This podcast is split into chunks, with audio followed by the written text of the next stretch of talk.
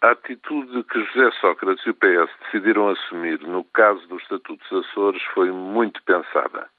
Não faz, pois, qualquer sentido admitir-se que se trata de um erro fortuito.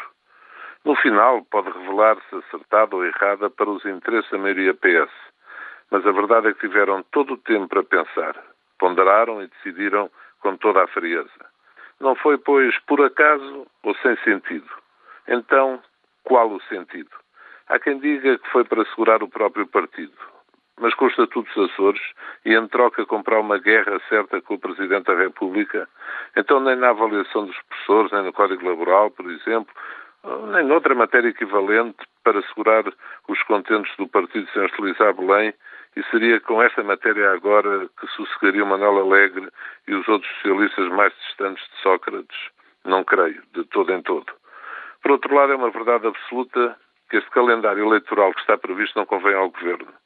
Nem europeias antes das legislativas, nem estas perto das autárquicas.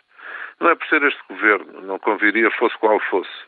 Mas o calendário é bom para a oposição, seja ela qual for, fosse ela qual fosse. Assim sendo, é obviamente lógico que será bom para o Governo se as legislativas não forem depois das europeias de junho.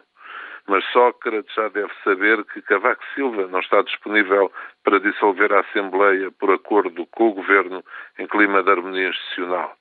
Resta, pois, forçar o conflito que dê razões ao Primeiro-Ministro para exigir a antecipação de eleições legislativas, dizendo que precisa de condições de legitimidade refrescada para enfrentar a crise. Ele, como qualquer governo, para os portugueses não serem prejudicados. Não acredito que Sócrates quisesse correr estes riscos de confronto sem uma razão muito forte.